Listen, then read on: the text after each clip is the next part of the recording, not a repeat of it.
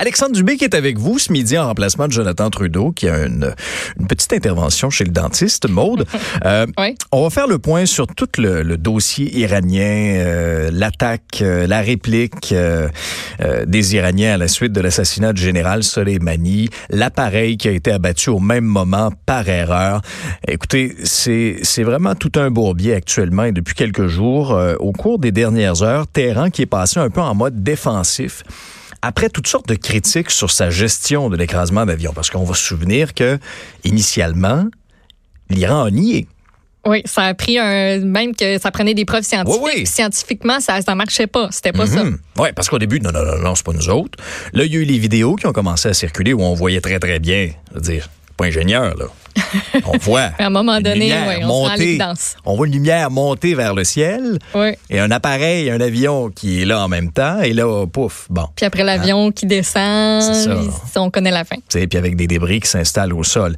Euh, il y a eu sortie également du premier ministre Justin Trudeau, qui a été un des premiers là, euh, à, à, avancer cette thèse-là, euh, à, à, montrer du doigt l'Iran de ce, de ce côté-là. Et il y a toute l'enquête aussi, le volet enquête, la participation des Canadiens, les visas qui sont donnés au compte-gouttes. On fait le point avec euh, notre chroniqueuse, notre analyste politique, Emmanuel Latraverse, qu'on retrouve pour la première fois de l'année. Salut Emmanuel. Bonjour, bonne année. Ben, bonne année à toi aussi. Très, très, très content de te retrouver. T'as as passé de joyeuses fêtes? repos total, ah mais c'est sûr que la crise iranienne a mis un peu prématurément un terme aux vacances, là, je pense. C'est clair. À cause, euh, parce qu'on a vraiment vu là, le Canada se faire euh, se faire happer contre son gré dans cette crise entre euh, les États-Unis et l'Iran. Là. Ah oui, vraiment, absolument. D'abord, prenons ça du, du début, l'enquête. Est-ce qu'on aura on a eu un, certain aveu de la part de, l'Iran en toute fin de, de, la semaine dernière.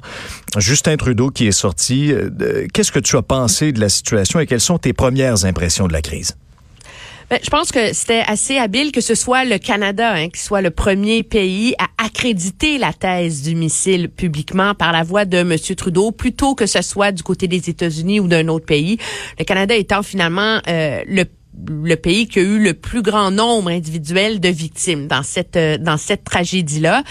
Je pense par ailleurs que le Canada est relativement impuissant face à ce qui se passe là-bas. Oui, on fait partie d'une coalition des pays euh, qui ont eu des victimes, donc Grande-Bretagne, Suède, Canada, Afghanistan, etc., pour faire pression sur le régime iranien.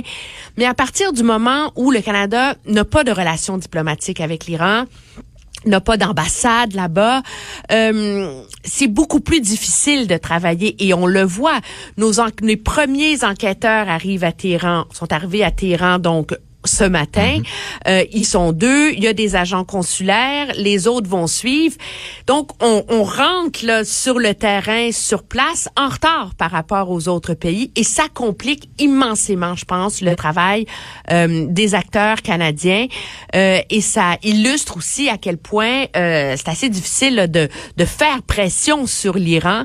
Je pense que si en bout de ligne, l'Iran a admis l'erreur, c'est parce qu'il était un peu obligé de le faire, pas pour des raisons internationales, mais face à sa propre population. Et on en voit les ressacs en ce moment avec les manifestations importantes qui ont lieu en ce moment euh, contre le régime iranien de la part euh, des civils, des citoyens qui qui voient dans les mensonges de la semaine dernière là de la part du régime euh, la preuve d'un gouvernement qui n'a aucun respect pour la vie humaine. Est-ce que tu as trouvé quand même Justin Trudeau avec assez de punch, avec assez d'aplomb lorsqu'il est sorti au cours du week-end? Je suis assez ambivalente. Je pense qu'il y a deux éléments dans ce dossier-là. Sur la question de la réponse euh, humaine, là, si mhm. on veut. Et je le dis sans euh, sans mépris, là, pas du tout. Monsieur, le gouvernement canadien, Monsieur Trudeau, ont été hyper adéquats. On l'a vu dans le passé, des tragédies, des ouragans, des accidents d'avion, où on reproche aux autorités canadiennes de se traîner les pieds. Là, il y a eu vraiment une prise en charge, je pense, qui jusqu'ici semble exemplaire, là, de la part du gouvernement.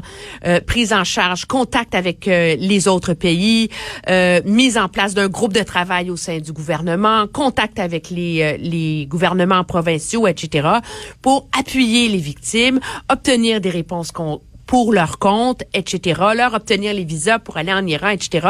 Je pense qu'à ce chapitre-là, le gouvernement a vraiment, euh, on, peut lui donner une très bonne note et M. Trudeau s'est montré le visage de cet enjeu-là et, euh, et il l'a bien fait. Là. Ceci étant dit, je pense que cet écrasement d'avion, cette tragédie, la crise qui a lieu en Iran plus largement en ce moment, va exiger des réponses et une cohérence politique de la part du gouvernement canadien. Faut se rappeler que M. Trudeau, avant d'être premier ministre, avait promis et s'était fait un point d'honneur de rouvrir l'ambassade du Canada à Téhéran mhm. en disant que c'est pas parce qu'il y avait un régime voyou qui soulevait l'opprobre qu'il fallait briser les liens diplomatiques. Au contraire, que l'engagement, la discussion, c'était la seule façon de faire avancer des dossiers. Je vous épargne les détails, mais ça s'est complètement enlisé pour une foule de raisons, la réouverture de l'ambassade. Mais en bout de ligne, pourquoi le gouvernement canadien l'a pas fait, c'est que il y avait un prix politique à payer au Canada, puis c'était compliqué, c'était pas sur le radar, puis les Canadiens votent pas en fonction de ce qui se passe en Iran. On est passé à autre chose. Et là, on se retrouve finalement avec un premier ministre qui, dès qu'on lui pose des questions un peu plus précises sur la suite des choses, là, euh, qu'est-ce que ça veut dire obtenir justice? Qu'est-ce que ça veut dire euh, exiger que l'Iran assume ses responsabilités? Est-ce que le Canada va aller de l'avant? Il y a eu un vote aux communes il y a un an et demi pour reconnaître le, le corps euh, des gardes de la révolution islamique comme étant une organisation terroriste. Allez-vous le faire finalement? Allez-vous mettre en place les sanctions qui ont été votées? N'importe quelle question qui sort du dossier précis, précis, précis là, des questions consulaires, là, M. Trudeau n'est capable d'offrir absolument aucune réponse. Là. Si systématiquement cela fera partie des discussions à venir. Alors, ça nous laisse avec une impression d'un gouvernement qui est pris tout d'un coup un peu improviser face à un enjeu géopolitique qui est quand même majeur en ce moment-là. D'un côté, Emmanuel, on a au niveau de l'enquête l'Iran qui, euh, en fin de semaine, levait le voile sur sa version. C'est-à-dire que, bon, OK, c'était en pleine opération. Là, il y a un opérateur qui croyait que c'était un appareil ennemi, euh, avait à peu près 10 secondes pour peser sur le bouton ou non, a pris la décision de le faire. Il y avait de, l'interférence sur les ondes, donc la personne en charge n'a pas pu finalement donner le commandement de le faire. C'était selon l'initiative, ultimement, du soldat qui était là. As-tu vraiment espoir, toi, que le BST qui arrive là avec euh, des visas qui entrent au compte-gouttes, que le BST sera, sera réellement un acteur important et que le BST ira vraiment au fond des choses, puis qu'on saura la vérité pour les, ces Canadiens, ces Canadiennes, les, les familles de chez nous qui ont perdu la vie là-dedans je pense qu'il faut pas se leurrer là. Il faut comprendre que les enquêteurs étrangers, que ce soit ceux du BST canadien, les enquêteurs ukrainiens, britanniques, etc., qui vont aller et qui sont sur le terrain pour participer entre guillemets à cette enquête, demeure sous l'autorité des enquêteurs iraniens. Et ça, c'est pas c'est pas seulement en Iran. Là. Je veux dire, c'est comme ça dans toutes les dans tous les écrasements d'avions. Là, c'est le pays où a lieu l'écrasement qui dirige l'enquête et sollicite euh, et invite les autres pays touchés à participer à l'enquête. Donc, le rôle du BST est tributaire de l'accès qu'il aura de la part des euh, des autorités iraniennes. Et ça, c'est sûr que ça va limiter l'influence que le Bureau de la sécurité des transports et ça peut potentiellement limiter toute l'expertise qu'il peut apporter à ça. Est-ce que ça fait leur participation à cette enquête-là? Est-ce que ça la rend inutile? Au contraire. Parce que de deux choses l'une. Soit les enquêteurs étrangers, dont les enquêteurs canadiens sur le terrain, vont vraiment pouvoir contribuer à il y a un côté très technique au fait de mener ces enquêtes-là. Là. C'est pas seulement politique. Là. Et donc, vont pouvoir amener et faire avancer l'enquête euh, iranienne. Par ailleurs, à partir du moment où eux sont sur place, ils sont capables de juger de la crédibilité des démarches iraniennes. Et donc, si en bout de ligne, l'Iran arrive avec des conclusions bidons qui tiennent pas la route ou des demi-vérités, mais il y aura eu des enquêteurs canadiens et un regard canadien sur place pour être capable de nous alerter à ce problème-là. Et donc, je pense qu'à partir de ce moment-là, la présence du Canada est hyper importante sur euh, sur le terrain. Mais objectivement, ça va prendre des mois avant qu'on ait des réponses très claires. Ces enquêtes-là, c'est tellement compliqué. Je veux dire, mhm. il y, en a qui sont en charge de euh, des systèmes d'opération, d'autres des communications, d'autres de l'ingénierie. Euh, et il faut pas, faut pas négliger non plus que l'écueil là-dedans, c'est que une partie de l'enquête, donc, qui relève du domaine militaire, là, maintenant. Parce que c'est un missile. Et donc, quel accès est-ce que des enquêteurs spécialisés dans des enquêtes civiles vont avoir quant au côté militaire de cette tragédie-là? On n'a pas de réponse là-dessus. Là. Alors, il y a encore beaucoup, beaucoup, beaucoup de points d'interrogation. Là. Et j'entends une question, moi, depuis déjà quelques jours. Imagines-tu si ça avait été un avion américain? Eh. Non, non, c'est sûr que, je veux dire, euh, mais il y a des questions aussi qui se, qui se, qui sont soulevées à l'effet de pourquoi l'espace aérien n'a pas été fermé. Tout à fait. Pourquoi Ukrainien Ukrainian Airlines a pas annulé ses vols parce que d'après ce que je comprends, certaines des compagnies aériennes qui avaient des vols cédulés cette journée-là les avaient annulés. Donc, on voit, là, je veux dire, c'est des enquêtes qui ont des ramifications monumentales. Et c'est, c'est la vertu des enquêtes en termes d'écrasement d'avion. Il s'agit pas seulement de montrer du doigt quelqu'un, dire c'est euh, le colonel un tel qui a pesé sur le mauvais bouton puis qui a pris une mauvaise décision au mauvais moment. Un, est-ce que c'est vrai? Est-ce que c'était vraiment involontaire? Ça aussi, un élément à éclaircir. Mais ce qui est important, je pense aussi, c'est que ces enquêtes-là doivent permettre de tirer des leçons pour le reste de l'humanité et la suite des choses. Est-ce que ça va amener à resserrer justement les questions de vol dans des zones de conflit? Ça fait partie des éléments qui sont importants. là. Oui, c'est clair, parce qu'il y a eu quand même 176 personnes qui ont perdu la vie. En tout cas, il y aura une conférence de presse du BST au courant de l'après-midi. On en saura davantage. L'autre gros dossier du jour, Emmanuel, puis oh, j'ai hâte de t'entendre là-dessus. C'est la une du journal. C'est notre bureau d'enquête qui nous apprend ça alors qu'il songe à la chefferie du Parti conservateur. Ça commence d'ailleurs aujourd'hui, cette course-là. L'ancien premier ministre Jean Charest, qui est toujours la cible d'une enquête de l'UPAC. Emmanuel, comment Jean Charest peut se présenter à la chefferie tout en étant encore sous enquête? Ben c'est difficile. Je pense que euh, il va falloir à un moment donné que cette question-là s'éclaircisse. De un, c'est pas écrit noir sur blanc dans les règles du Parti conservateur, mais quelqu'un qui est sous enquête policière et dans le cas de M. Charest, c'est connu, euh, ne sera pas accepté comme candidat dans la course à la direction pour des raisons euh, éthiques évidentes. Là, je veux dire, un parti politique va pas prendre le risque de se magasiner le trouble qui vient avec un chef qui est sous enquête policière. Mmh. Donc ça, ça pose problème. Moi, je pense que ce qui est intéressant, c'est qu'à partir du moment où ces infiltrations, ces informations-là font l'objet de fuites auprès de nos collègues du bureau d'enquête, c'est qu'il y a vraiment des gens à l'UPAC qui ont décidé de mettre le grappin sur, qui veulent pas lâcher M. Charret, hein.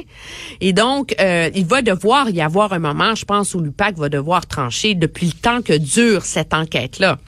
2014. 2014. On est en Oui, mais il y a eu beaucoup de délais, de délais, etc. Je pense que la question l'effet de cette manchette-là, ça, ça soulève des questions. Est-ce que M. Charret va vraiment vouloir y aller dans ces, dans ces circonstances-là? Est-ce que ça vaut vraiment la peine pour lui d'y aller?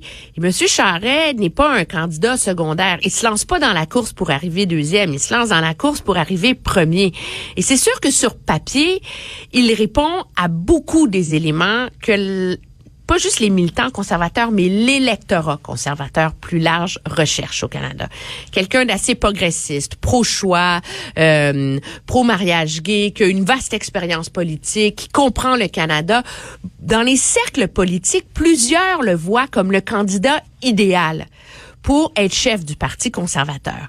En même temps, il y a le Parti conservateur pour lequel les gens votent, l'image qu'ont les gens de ce que devrait être le Parti conservateur, et il y a la réalité de ce qu'est ce Parti conservateur aujourd'hui. Et les membres aujourd'hui de ce Parti conservateur sont beaucoup plus à droite, beaucoup plus idéologues, beaucoup plus dans la veine de euh, du conservatisme de Monsieur Harper en ce moment. Et en ce moment, dans les cercles, à partir du moment où Ron Ambrose, qui est euh, l'ancienne chef par intérim, qui n'a pas confirmé qu'elle se lançait, enlever son nom à elle, plusieurs se disent c'est peut-être Pierre Poilièvre, un député euh, prof, un politicien de carrière, euh, hyper partisan, mais très aimé à l'interne, qui a le plus de chances de gagner parce que c'est derrière lui que se range la machine ontarienne de Monsieur Harper. Alors, vous voyez que c'est loin d'être gagné pour Monsieur euh, pour Monsieur Charret s'il se lance, malgré le fait qu'il est un campaigner extraordinaire, malgré le fait qu'il est peut-être celui qui aurait certains des atouts essentiels pour permettre à ce Parti conservateur de renaître. Euh, il y a deux éléments là, à sous-peser pour lui dans ce, dans ce choix-là, je pense. Il y a l'effet de l'enquête sur la course sur si il va être capable de convaincre d'une façon ou d'une autre l'UPAC de, de trancher un de ces quatre matins. Euh, et il y a le fait de s'il peut vraiment gagner malgré le boulet que représente cette enquête-là. Est-ce que tu t'attends à des, des développements avec toute la pression qu'on voit, avec les fuites? Est-ce que tu t'attends à, à ce qu'au cours de la prochaine année, il y ait des développemps majeurs dans Machuré? Mon Dieu, je suis pas, euh, je suis vraiment pas une experte de ces hein, enquêtes ben policières là, mais je pense que le nouveau commissaire de l'UPAC, Monsieur hmm. Gaudreau, a clairement indiqué euh, lorsque fait sa conférence de presse suite à sa nomination en novembre dernier qu'à un moment donné, fallait trancher là. Tu est-ce qu'on les, est-ce qu'on, est-ce qu'on accuse les gens ou on ferme les enquêtes? Mais ça peut pas être les deux en même temps, à cause de l'impact majeur que ça, que ça a sur la vie des gens, et à cause objectivement des ressources que ça consomme à l'interne à l'UPAC. Les ressources sont pas illimitées. Tant que tu as un groupe d'enquêteurs qui enquêtent, qui s'acharnent sur Machurie, etc., ils peuvent pas travailler à d'autres dossiers.